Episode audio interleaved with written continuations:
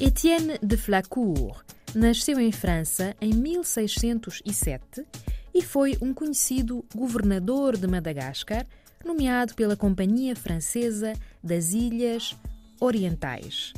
Tornou-se célebre graças à publicação da obra de referência História da Grande Ilha de Madagascar, de 1658. Étienne de Flacourt faleceu em 1660.